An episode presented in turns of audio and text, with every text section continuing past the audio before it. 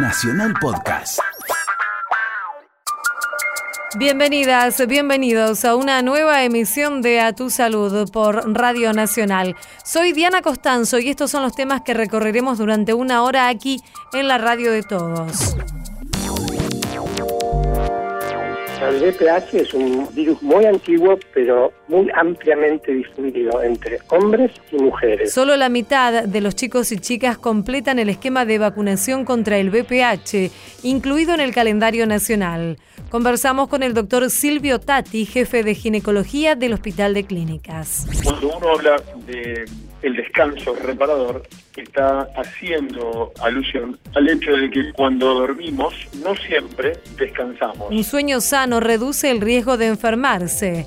Hablamos con el doctor Carlos Franceschini de la Asociación Argentina de Medicina Respiratoria. Es importante destacar la figura y la situación del género frente a la enfermedad renal. Recomiendan cuidar la salud de los riñones en las mujeres, especialmente durante el embarazo.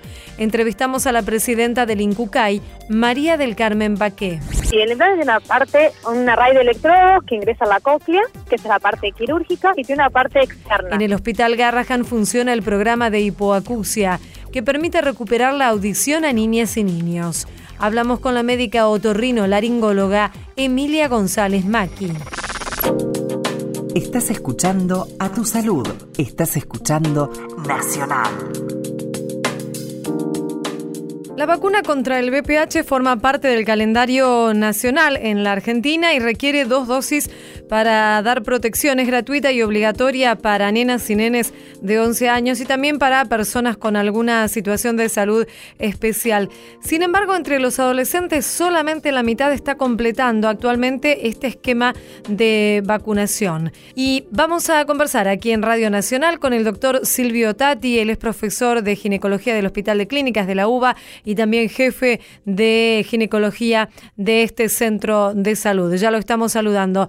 Hola doctor, muchas gracias por atendernos. Diana Costanzo es mi nombre. Eh, Diana, ¿cómo estás? Muy bien, doctor. En principio que nos recuerde qué es el VPH, de qué se trata. El VPH es un virus muy antiguo, pero muy ampliamente difundido entre hombres y mujeres. Es el causante de las verrugas genitales. Y en la Argentina, el 5% de hombres y mujeres a lo largo de su vida va a padecer verrugas genitales. Por otro lado, hay una historia mucho peor que la historia negra del VPH, por llamarlo de alguna forma, ya que hay algunos otros tipos de VPH, se llaman VPH por números, 16 y 18, que son los causantes de cáncer. ¿Y Mm. qué cánceres? En hombres, cáncer de pene, cáncer de ano y cáncer de, por ejemplo, piso de lengua o orofaringe, o sea, de la boca. Y en las mujeres, mucho más frecuente la infección, es causante de cáncer de cuello de útero, de vagina, de vulva y de ano. También, y por supuesto, de orofaringe.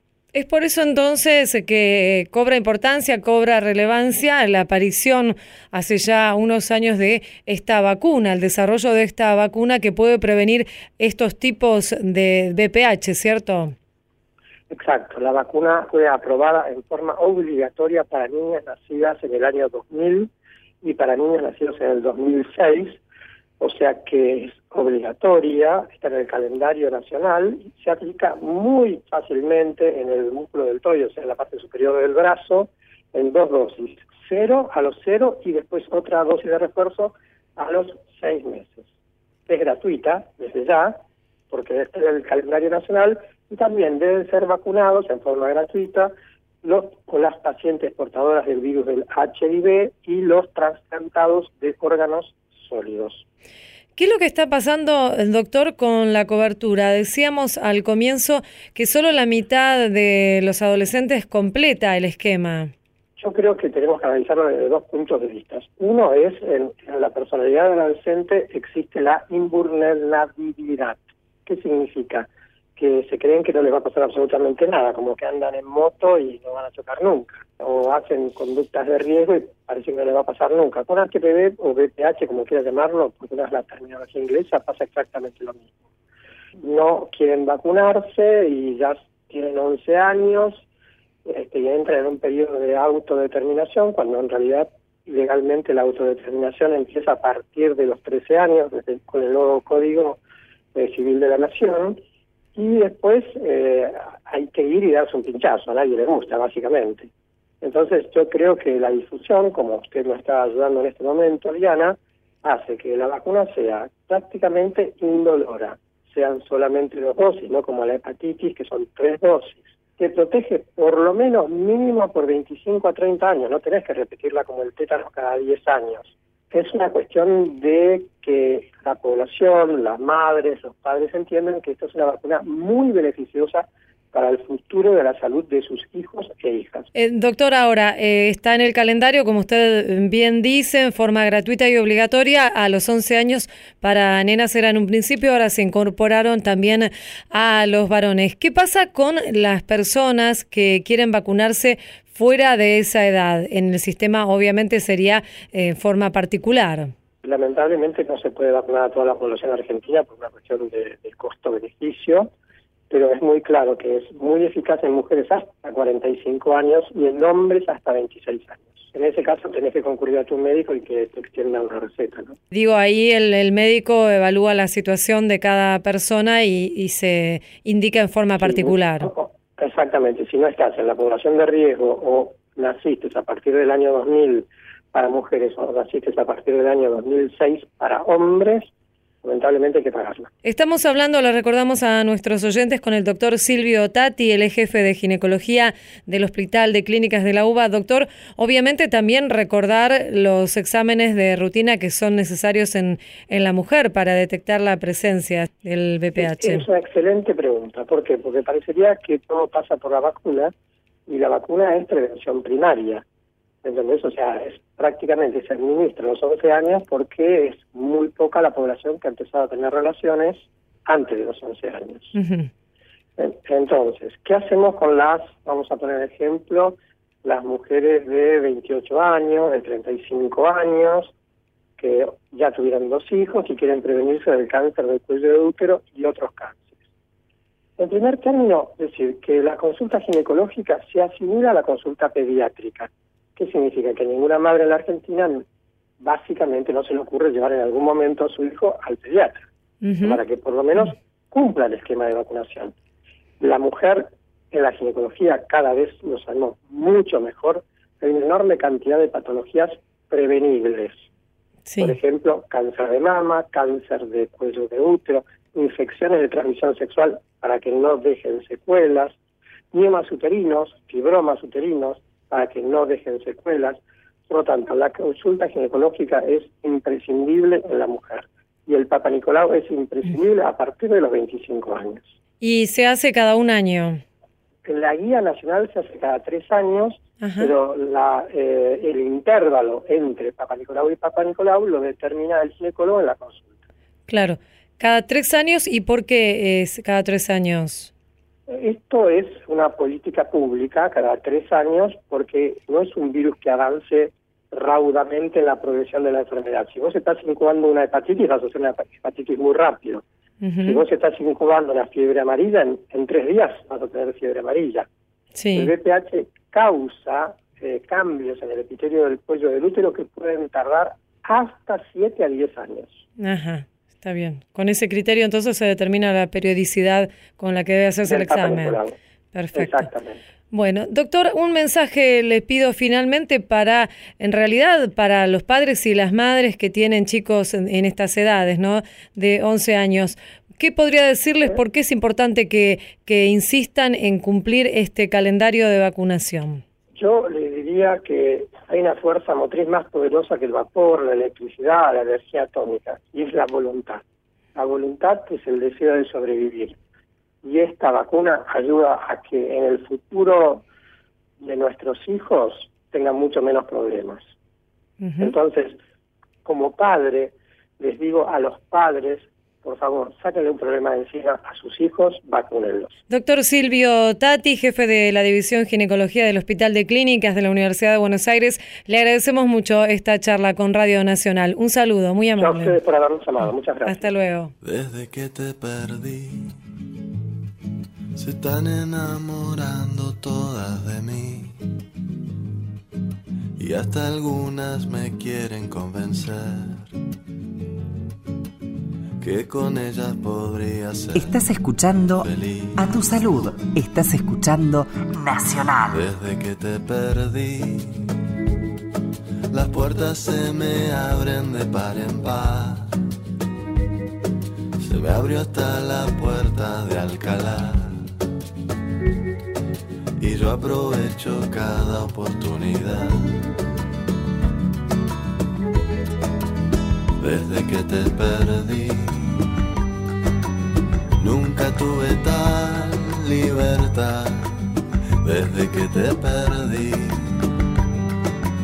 no me importa nada de nada. Desde que te perdí, la vida me sonríe sin cesar. Tengo trabajo y mucha estabilidad. Ya está estrepado en la escala social. De agape en agape, princesas me sonríen de cuando en vez. Me dicen el Hugh Hefner aragonés. Seguro que no sabes ni quién es. Desde que te perdí, hago lo que me da la gana. Desde que te perdí, ya no tengo ganas de nada. Desde que te perdí, tomamos unas cañas por ahí. Me dices que no es lo mismo ya sin mí, que ahora también eres mucho más feliz. Desde que te perdí, desde que me perdí.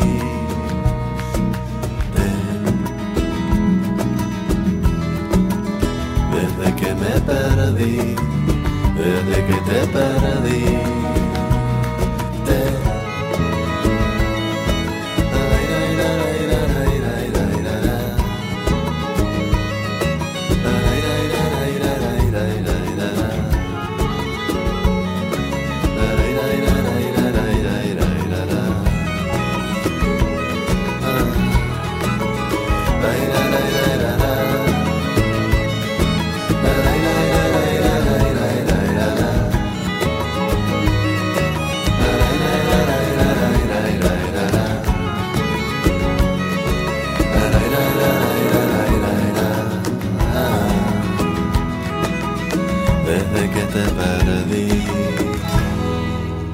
Música en A Tu Salud desde que te perdí. Kevin Johansen.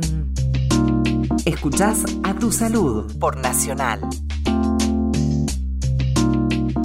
Un sueño sano reduce el riesgo de padecer enfermedades. Esto lo dicen, lo aseguran los profesionales. Y es que en realidad este descanso es el sustento de nuestro bienestar y es muy importante para poder afrontar las actividades cotidianas. Vamos a conversar aquí en Radio Nacional con el doctor Carlos Franceschini. Él es coordinador de la sección de sueño de la Asociación Argentina de Medicina Respiratoria y ya lo estamos saludando. Hola doctor, Diana Costanzo es mi nombre. Muchas gracias por atendernos. Hola, ¿qué tal, Diana? Eh, doctor, en principio eh, preguntarle por qué es tan importante, aunque todos lo sepamos y muy pocos lo cumplan, ¿cierto?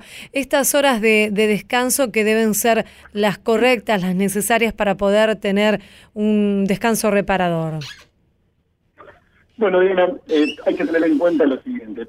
Cuando uno habla de el descanso reparador, está haciendo alusión al hecho de que cuando dormimos no siempre descansamos. O sea, siempre podemos lograr recuperar, repararnos de todo lo vivido en la jornada para el otro día. El sueño puede tener eh, distintos momentos y está caracterizado por ciclos y cada uno de ellos tiene una parte de sueño superficial, una parte de sueño reparador que es conocido como sueño profundo o de ondas lentas Y en ese momento es donde nos reparamos, donde todo comienza a entrar en descanso por un lado y a prepararse, a sintetizarse, a fabricarse un montón de proteínas, un montón de hormonas para poder encarar nuevamente el día siguiente de forma con atención, concentración, sin sueño, sin cansancio, poder estar preparado para mi trabajo, para la actividad diaria. Cuando el sueño que tenemos no es reparador, no es profundo, por ejemplo, la persona que ronca la noche, que mueve las piernas, mueve los brazos, que se despierta y se duerme a cada rato, los que tienen insomnio, los que permanentemente fraccionan el sueño, lamentablemente, aunque estén muchas horas en la cama, no lograron recuperarse. Y al día siguiente lo que van a tener son los síntomas de mala calidad de vida, como tener sueño durante el día, cansancio, pérdida de la memoria, de la concentración, del libido sexual, una mala calidad de vida. Esto es lo importante. El sueño debe, sí o sí, lograr reparación para el día siguiente. ¿Qué es esto, doctor, de los ritmos circadianos? ¿A qué se refieren los profesionales cuando hablan de este término? Bueno, la palabra circadiano hace referencia a cerca de un día, a cerca de 24 horas. El ritmo más conocido eh, por todos es el ritmo sueño-vigilia, nuestra vida que tiene 24 horas, tiene una parte donde estamos eh, en vigilia, despiertos, y una parte donde estamos en sueño. Ese ritmo hay que mantenerlo. ¿Cuál es el ritmo? Supongamos que una persona duerme 7 horas por día, 8, 6 más o menos, pensemos que el resto del día estamos despiertos, trabajando, atentos, eh, concentrados, listos para la actividad y el resto tenemos que dormir. Cuando se altera ese ritmo, por ejemplo, dejo de dormir un día o duermo la mitad, o viajo a un, a un lugar donde el uso horario cambia mucho con la Argentina, como puede ser Europa o puede ser Asia, y se empiezan a correr los tiempos, si yo me acuesto siempre a las 12 de la noche, pero tengo un uso horario de 4, 6, 8 horas, y me empiezo a acostar a las 6 de la mañana, claramente voy a tener sueño el otro día, porque no me adapto. Bueno, ahí es donde vemos que los ritmos que tienen cerca de un día, que deben cumplir los mismos horarios, dejan de tenerlo. Sería lo mismo que en lugar de cenar a la noche, cene a la mañana, o que desayune a la noche en lugar de desayunar a la mañana. Esos cambios van a tener un impacto directo en la calidad de vida, haciendo que yo tenga de día pérdida de la atención, de la concentración, sueño diurno, y con el correr del tiempo se empieza a generar un fraccionamiento de sueño que impacta directamente en mi salud, desarrollando lentamente enfermedades muy conocidas como la obesidad, como la hipertensión arterial, como la insuficiencia cardíaca, que por supuesto, como todos sabemos, genera mala calidad de vida y por supuesto también podría generar secuelas importantes y en personas jóvenes. Claro, es interesante esto que usted menciona de la relación con la obesidad. Esto lo han comprobado estudios bastante recientes acerca de que un mal descanso puede provocar que uno no pueda bajar o incluso suba de peso. Sí, Diana, el punto eh, vinculado a los trastornos del sueño y la obesidad se basan en que justamente cuando no se cumplen este, estos ritmos cuando las horas de sueño son o menores en cantidad o pobres en calidad, lo que se va generando lamentablemente es una falta de un montón de procesos metabólicos adecuados para poder controlar el depósito del tejido adiposo, de la grasa. Entonces, eh, para que la grasa se destruya y se genere la lipolisis, la destrucción de la misma, y finalmente se elimine para que haya un peso adecuado o un descenso de peso, en ese proceso metabólico, entre otras cosas, lo más importante es la presencia del oxígeno, es la presencia del combustible más importante, el oxígeno, para que el proceso metabólico de la grasa se pueda destruir, transformar en agua y eliminarla. Si yo estoy roncando el 30-40% del día, 6, 7, 8 horas, y no respirando bien, no ingresando cantidad de oxígeno adecuado, bueno, hay una gran parte del día que le falta el combustible para generar un proceso metabólico, para que, por ejemplo, la grasa se destruya y no se acumule. Si se acumula, voy a la obesidad. Para que, mm. por ejemplo, el azúcar en sangre se pueda destruir por el proceso de la glucolisis y eliminar, y no retener en sangre y que aumente y se transforme en diabetes.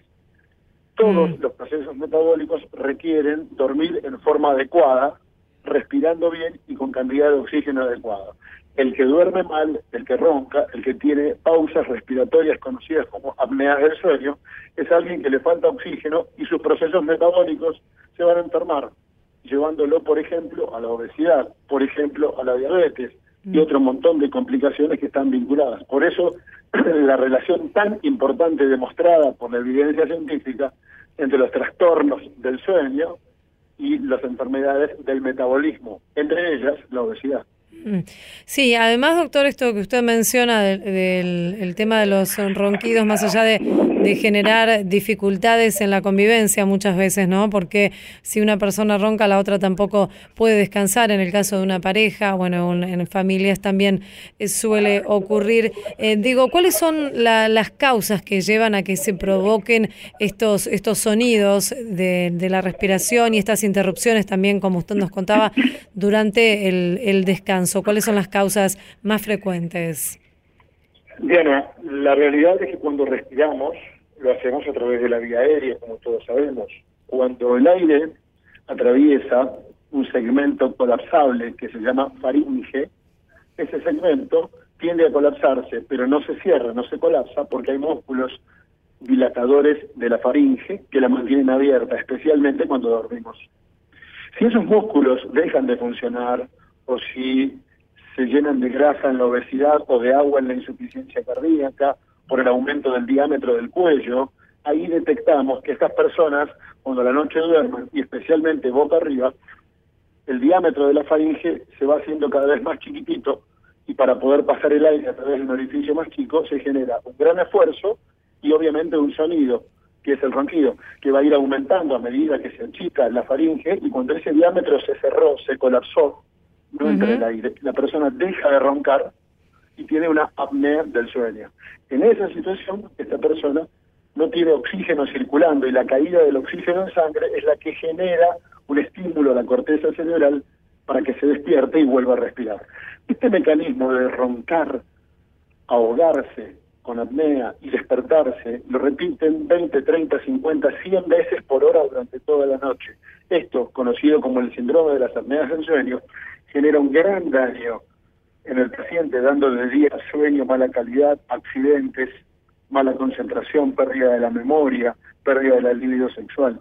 Pero al compañero de cama o convivientes, el sonido del ronquido le genera un daño tremendo para poder dormir, para poder descansar, y realmente se transforma en un gran problema. Al final termina siendo una enfermedad familiar, no solamente del paciente, que es quien está causando a su cuerpo un daño tremendo, porque la falta de oxígeno en el tiempo eh, siempre lleva a desarrollar enfermedades del tipo cardiovascular con muy mala calidad de vida, secuelas importantes y a veces la muerte mucho tiempo antes de lo que debería haber sido. Cuando uno habla de la muerte celular programada o la apoptosis celular, se refiere al mecanismo natural de que las células con el tiempo van envejeciendo, finalmente llegan a la pérdida de la célula.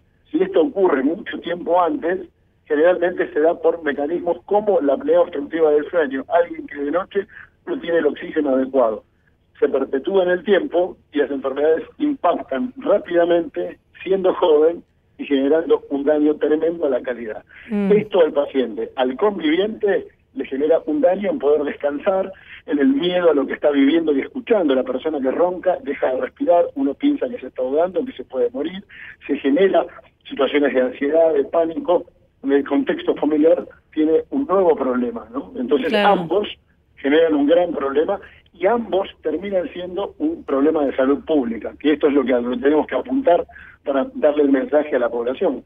Roncar, tener sueño durante el día habitualmente y dormir pocas horas es anormal. Mm. Es algo que nos va a ayudar a enfermarnos y a tener una mala calidad de vida. Claro. Eh, Carlos, finalmente después de todo esto que, que nos ha contado, y muchas veces se hace difícil por las circunstancias particulares de cada persona, por, por la vida actual, por las exigencias y demás, pero ¿Qué consejos podría darle al general de a la general de la población para poder tener un descanso más o menos adecuado y que sea, como usted nos decía, reparador? Es importante tener en cuenta algunos elementos muy simples y básicos, que sería tratar de acostarse de dormir y despertarse en horarios muy similares todos los días. Que si un día me acuesto muy tarde por distintos motivos laborales o, sociales, al otro día no tengo que recuperar esas cuatro horas levantándome cuatro horas más tarde, sino que me levanto igual temprano y el sueño que tengo durante el día lo voy a recuperar acostándome nuevamente a la hora de siempre. No se recupera lo que no dormí durmiendo más, se recupera el sueño que no dormí estabilizando, calibrando nuevamente el reloj interno con los mismos horarios.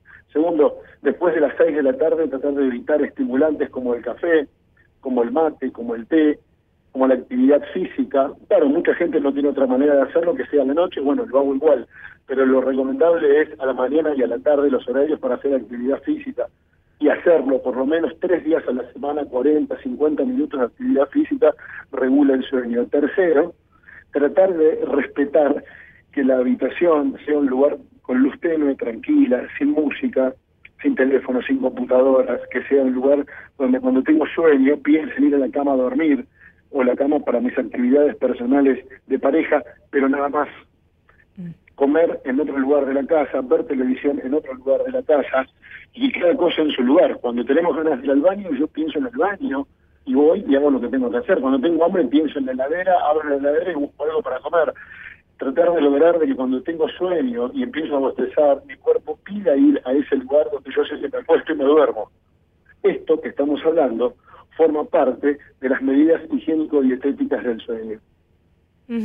seguro. Queremos agradecerle, doctor Carlos Franceschini, coordinador de la sección de sueño de la Asociación Argentina de Medicina Respiratoria, por esta charla aquí en Radio Nacional. Le mandamos un saludo. Muchas gracias. Muchas gracias, Diana. Hasta, luego. Seguí en Nacional. Escuchás a tu salud. La Argentina recibió el premio Bloomberg Philanthropies para el control mundial del tabaco por el aumento de impuestos internos a los cigarrillos, medida que provocó una reducción del tabaquismo e hizo caer 10% las ventas. El premio, que reconoce los avances en el cumplimiento del convenio de la Organización Mundial de la Salud para el Control del Tabaco, distinguió al país por el trabajo en conjunto entre la cartera de salud, la de Hacienda y la Fundación Interamericana del Corazón. El ministro de Salud, Adolfo Rubinstein, señaló que es una enorme satisfacción recibir ese reconocimiento internacional por las políticas públicas implementadas para disminuir la accesibilidad a los cigarrillos y productos del tabaco de manera sostenible. Seguí en Nacional. Escuchás a tu salud. Estás escuchando a tu salud. Estás escuchando Nacional. Vamos a conversar aquí en Radio Nacional con la presidenta del INCUCAI, la doctora María del Carmen Baqué. Muchas gracias por atendernos. Diana Costanzo es mi nombre. Queríamos saber entonces cuál es la situación de las mujeres con respecto a, a la enfermedad renal en el país y bueno, también esto extensivo por supuesto al resto del mundo. En realidad, como usted comenzaba, la Sociedad Internacional de Nefrología estableció el Día Mundial del Riñón y cada año eh, define una temática a tratar y a considerar con especial atención. Este año ha sido la mujer y especialmente el embarazo y la enfermedad renal.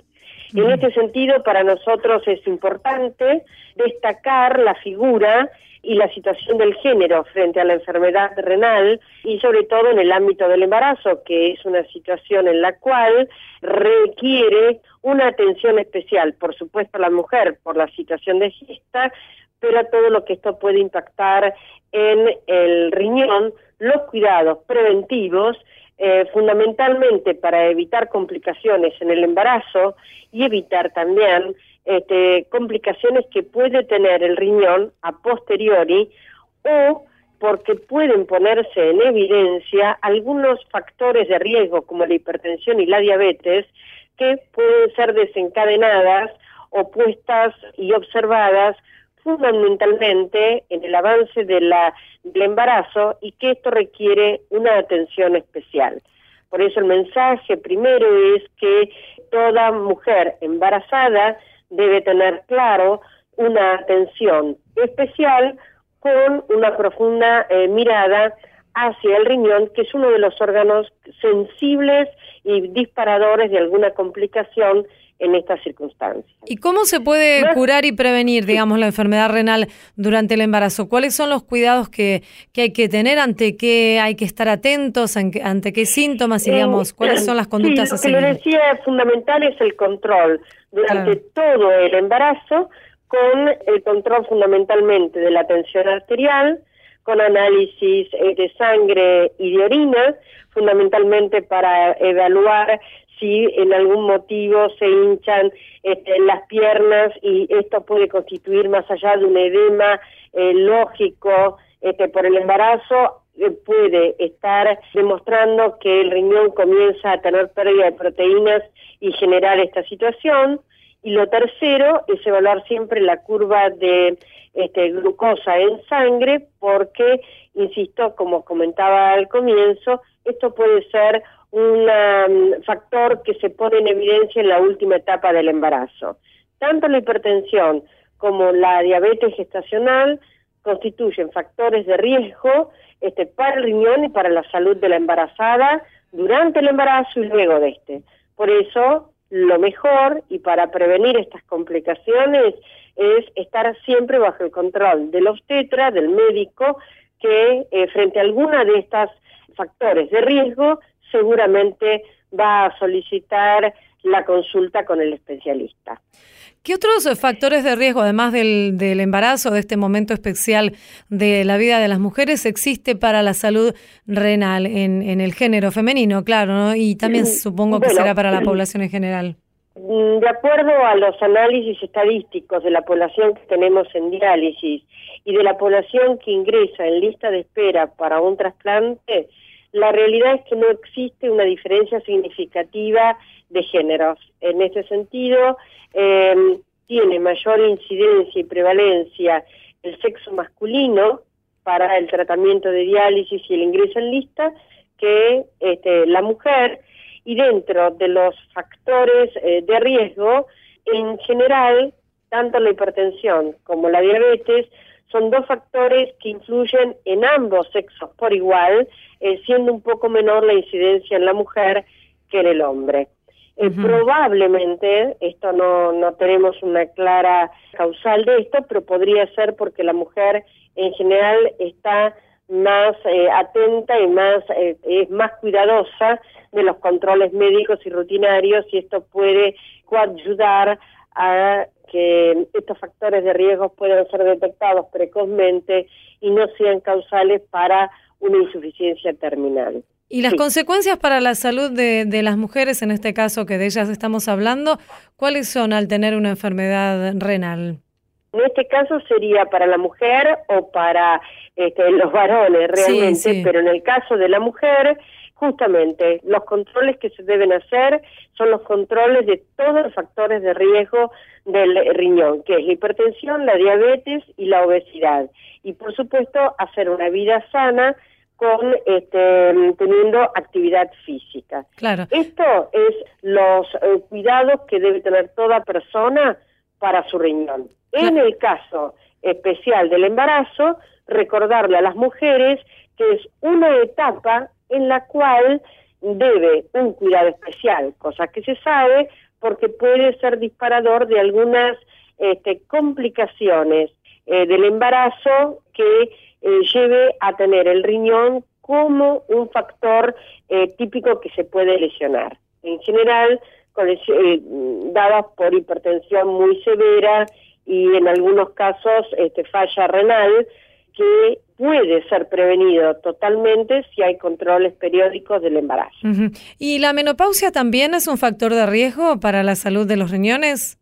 No exactamente, para nada. No, no. Claro. Este, no, esto no, no influye para nada. Lo que sucede es que la menopausia se produce en un momento etario, en un grupo etario, que justamente tiene mayor riesgo cardiovascular. Entonces lo que le da el mayor riesgo es la edad, no la situación hormonal de la menopausia. Mm. Un dato que me gustaría destacar, este, y esto en homenaje al Día de la Mujer, es que mm, dentro de todos los trasplantes que se realizan con donante vivo relacionado, el 60% de estas donaciones las hacen las mujeres. También en nuestros registros de expresiones de voluntad de donación es eh, mayor el número de mujeres. Esto como, eh, como dato eh, nos marca esta solidaridad y esta permanente pulsión por la vida que tiene este, la mujer de forma biológica y natural y que se expresa además en sus decisiones de donación de órganos. Claro, o sea que con donante vivo relacionado y también en la lista de voluntades, en ambos casos eh, somos mayoría las mujeres. Ahí, exactamente, eh, ahí es mayoría la mujer. Claro, qué buen dato, es buen dato este. Doctora María del Carmen Baqué, presidenta del INCUCAI, le agradecemos esta charla con Radio Nacional. Le mandamos un saludo muy amable. Muchas gracias a ustedes. Hasta, luego.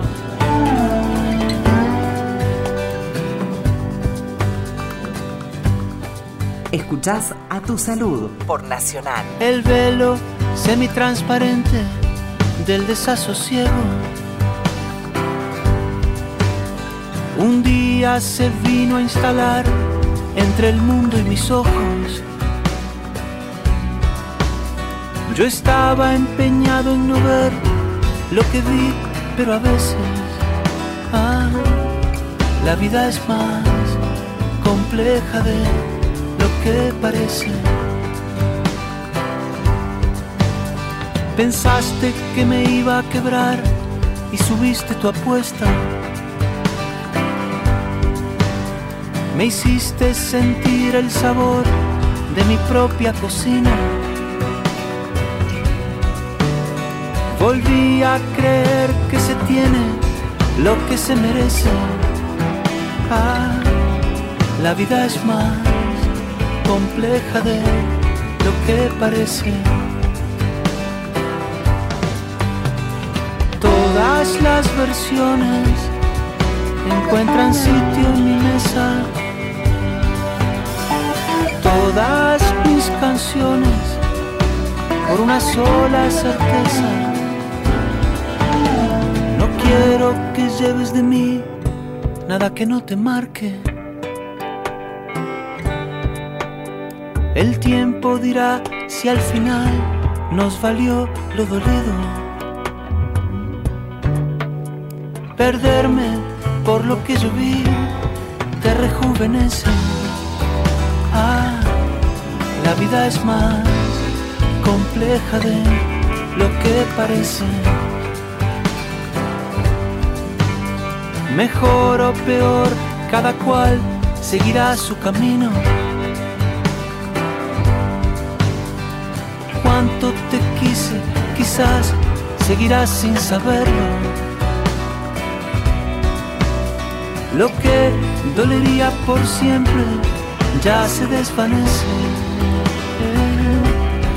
La vida es más compleja de lo que parece. Oh, la vida es más compleja de lo que parece la vida es más compleja de lo que parece. La vida es más compleja de lo que parece. Jorge Drexler. Escuchás a tu salud por Nacional. Luciano quedó sordo en un accidente cuando tenía 14 años, pero volvió a escuchar gracias a un implante coclear que realizaron los médicos del Hospital Garrahan. Estuvo en total tres años sin oír, hoy tiene 18 y hace un par de meses que ya puede escuchar de nuevo. Y esta es una de las historias de vida, solo una, que se reiteran en este centro de salud y que devuelven la posibilidad de escuchar o se lo permiten por primera vez a chicos y chicas. Vamos a conversar aquí en Radio Nacional con Emilia González Maki, ella es médica otorrino laringóloga del Garrahan y ya la estamos saludando. Hola Emilia, Diana Costanzo es mi nombre, muchas gracias por atendernos. Hola, buen día. Emilia, bueno, en principio contar esta, esta historia brevemente de Luciano en la que eh, vos eh, tuviste intervención, claro, y después hablar un poco más en general de este trabajo que hacen allí en el Hospital Garrahan. ¿Cómo fue el caso en, en particular de Luciano?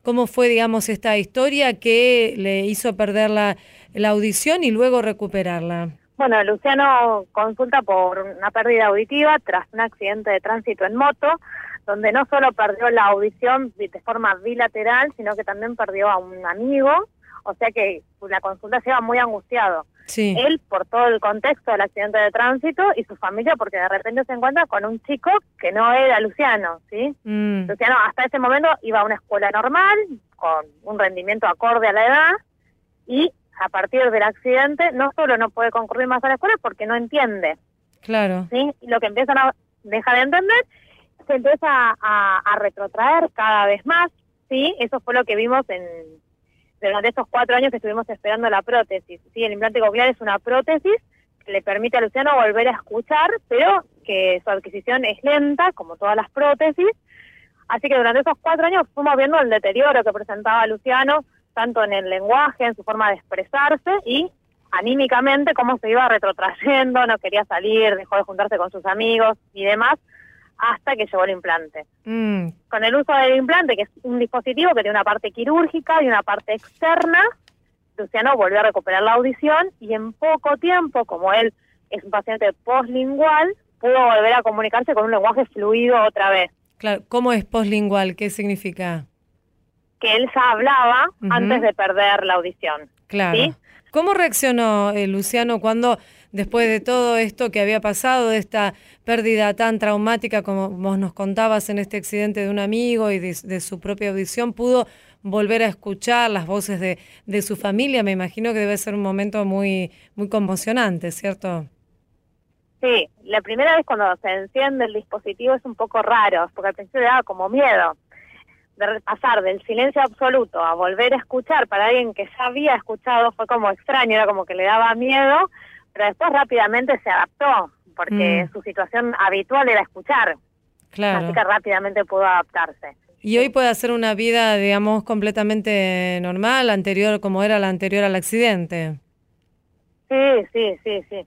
Además, lo que lo que le decía antes, él se había transformado en una persona muy retrotraída, no hablaba, no se comunicaba con nadie, no se juntaba con sus amigos, y el implante le permite volver a adquirir todas esas cosas. Por más que él le da un poco de vergüenza, porque tiene una parte externa que se ve el implante, Ujú. cada vez, como me dice, cada vez lo uso más porque se siente más cómodo también. Volver a escuchar con el implante también le implica aprender a escuchar con ese dispositivo. Emilia, quería preguntarte esto, ¿cómo es esto de, eh, vos contabas que hay una parte que es quirúrgica y otra parte que la maneja el propio paciente? ¿Podés explicarnos un poco más acerca de cómo, cómo funciona este implante?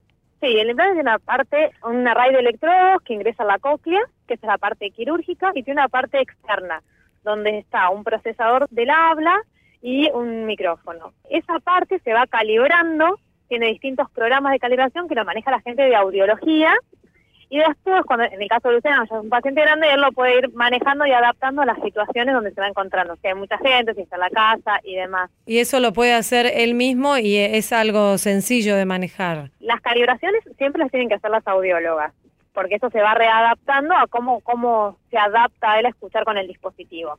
Para todo eso hay un software y hay que conectar el equipo a esos software para poderlo poner a una intensidad que él no le moleste. Ujú. Estamos hablando aquí en Radio Nacional con Emilia González Maki, ella es médica otorrino laringóloga del Hospital Garrahan. Además, Emilia, de este caso particular que estamos contando de Luciano, se realizan muchos de este tipo de intervenciones en el hospital. Sí, este es un hospital de alta complejidad, así que tenemos mucha derivación nosotros acá. Eso nos permite tener un número elevado de implantes cocleares. Tenemos, el año pasado se hicieron 29 implantes cocleares. Eh, también realizamos dispositivos para otros tipos de hipoacusia, porque lo que tiene que quedar en claro es que el implante coclear es para hipoacusia neurosensorial severa a profunda. No resuelve todas las hipoacusias. Eso es como, como lo más importante. Y que también hay un periodo en el cual, para poder seleccionar quiénes van a ser candidatos a implantes coclear, no cualquier hipoacusia es candidata a implante coclear, más allá de que sea severa profunda. Claro. Todo paciente que ingresa es evaluado por un por un equipo de implante coclear que está constituido por la parte audiológica, por una psicopedagoga, una neurolingüista y una psicóloga. Y la parte médica a ver si se permite o no la colocación del implante. Cuando todas esas cosas son positivas para la colocación del implante, ahí recién pensamos en hacer el pedido del implante coclear. ¿Cuáles son las causas más frecuentes de la sordera en los chicos? Esto es un hospital pediátrico, esto que dicen los chicos es muy importante porque después van cambiando. Nosotros acá la mayor cantidad de causas las tenemos son congénitas. La mayor cantidad de implantes que tenemos son por causas congénitas y después tenemos seguidos por meningitis. Tenemos una alta incidencia todavía de meningitis que deja como secuela la hipoacusia. La prematurez es un, es un factor de riesgo para la hipoacusia, también basándonos en que es un hospital de alta complejidad, acá ingresan, si bien no tenemos maternidad, ingresan muchos prematuros que después siguen, eh, son pacientes de alto riesgo que siguen atendiéndose en el hospital y ahí se les detecta la hipoacusia. Y para los papás y, las mamás, ¿ante qué eh, síntomas se debe estar alerta, ante qué signos se debe estar alerta para realizar una consulta? Porque digo, debe haber algunos, algunas señales de que los nenes o las nenas no escuchan bien cuando son muy chiquitos, ¿cierto? Sí, nosotros tenemos como una teoría que es que cuando el padre te dice que el chico no escucha es porque realmente no está escuchando. Ahí lo ingresamos rápidamente a los protocolos de evaluación. Son los primeros que se dan cuenta, son los padres, porque son chicos que tienen un retraso en el lenguaje, son chicos que no bailan cuando se pone música, que no les interesa escuchar en la tele, que solamente se quedan ante la tele cuando está con sonido o sin sonido, si hay algún dibujo de colores que les llama la atención. En los casos más tardíos ya lo detectan en el jardín. Pero yo creo que ante la mínima sospecha de un padre, si su, si su hijo escucha o no, tiene que consultar al otorrino para que para que sea evaluado correctamente. Creo que la sospecha de los padres es fundamental. Claro, no quedarse con la duda, digamos, ir y consultar. Exactamente. Me parece que ese es el secreto, no quedarse con la duda, porque en general el papá que llega a la consulta y nos dice que su hijo no escucha, su hijo no escucha. Claro, y además porque retrasa un montón de otras cuestiones, sí, si se puede tomar a tiempo, esto me, imagino que debe ser más mm, fácil de, de tratar. Sí, Sí, además, más allá de lo fácil de tratar, los resultados que se obtienen con un equipamiento temprano de los chicos son más positivos o, son mejores en realidad que si lo hacemos tardíamente. Mismo el uso del implante coclear. No es lo mismo implantar a un paciente de 8 años que nunca recibió estimulación auditiva, que nunca estuvo con audífonos y que nació sin escuchar, que implantar a un chico de 2 años, que nació, tuvo sus audífonos y se implanta. lo que se logra con el tiempo es diferente. El tema también es por ahí aclarar ¿no? que, que este implante coclear no es que cura la sordera, ¿cierto? Sino que permite escuchar pero sin, sin curarla, ¿no? Exactamente, cada vez que el dispositivo se quede sin batería o se rompa o el paciente se lo saque, vuelve a su estado original que es no escuchar. Ustedes allí en el hospital tienen un programa que se llama el programa de hipoacusias. ¿Qué, qué incluye este programa? Bueno, el programa de hipoacusia lo, que incluye acá es la detección temprana de la hipoacusia, donde los chicos ingresan todos los pacientes que no, no han tenido las autoemisiones en sus lugares de nacimiento, se les realizan las autoemisiones, si son positivas, bueno, continúan con su vida, si son de alto riesgo y son positivas, se vuelven a cintar para controles periódicos. Cuando digo que un paciente es de alto riesgo auditivo, son, estamos hablando de pacientes prematuros que estuvieron en luminoterapia, requirieron oxígeno al nacimiento, bueno, o que fueron bajo peso extremo, bueno, son pacientes de alto riesgo que por más que sus automisiones sean positivas, se siguen controlando en el hospital. Dentro del programa de hipoacusia ingresa todo aquel chico, como te decía, con, la sospecha de los padres, ¿sí? ingresan a la evaluación audiológica y de acuerdo al resultado continúan o no en el hospital. ¿Y hay una eh, estimación de cuántos, cuántos chicos, cuántas chicas tienen hipoacusia en el país? Se calcula que cada mil nacidos vivos, tres van a presentar hipoacusia. Mm. Eso es lo que, lo que está estadísticamente para a nivel nacional. En el hospital sabemos que el 11% de las consultas son por hipoacusias reales, ¿no? Sí. Si bien más o menos un 30% de pacientes vienen con la duda y demás, un 11% son hipoacusias reales de distintos grados. No todas estas hipoacusias son candidatas a implantes. En otro aspecto, Emilia, ya para, para cerrar la charla, ya cuando los chicos son, son más grandes, ¿hay otras causas que pueden hacer que, que, pierdan la audición? No definitivamente, pero sí que se reduzca la audición. Digo, por ejemplo, estaba pensando en la exposición a, ruidos extremos, el uso de algún tipo de, dispositivos. Digo, ¿esto puede afectar la audición de los chicos? Sí, Sí, sí, lo que está demostrado es que el uso de los auriculares por más de una hora por día afecta la, la, percepción y la calidad de la audición de, los pacientes, sí, eso, eso está demostrado. No te puedo decir exactamente en qué porcentaje, eso la verdad que no lo manejo, pero... No, no, está bien, pero... Pero sí, todo eso está demostrado. Y no solo el tiempo de uso de los auriculares, sino a la intensidad que se utilizan los auriculares también genera un daño. Queremos agradecerte, Emilia González Maki, médica otorrino laringóloga del Hospital Garrahan, por esta charla aquí en Radio Nacional. Un saludo muy amable. Bueno, muchas gracias a ustedes por habernos tenido en cuenta. Hasta luego. Gracias. Estás escuchando a tu salud. Estás escuchando Nacional fue presentado un proyecto de ley que busca crear un programa nacional de difusión y concientización sobre las enfermedades del corazón. La autora de la iniciativa es la senadora Silvina García Larraburu. El objetivo es garantizar la prevención, el tratamiento, el control y la asistencia a las cardiopatías congénitas a través de la creación de un programa nacional. También se busca que la población tenga acceso a campañas educativas de difusión sobre la naturaleza de las cardiopatías las características, cuáles son sus efectos, la necesidad de los controles frecuentes para lograr un diagnóstico temprano y un tratamiento adecuado. Esto fue A Tu Salud, un programa dedicado a los últimos avances en medicina, prevención y tratamientos. Hasta la próxima emisión.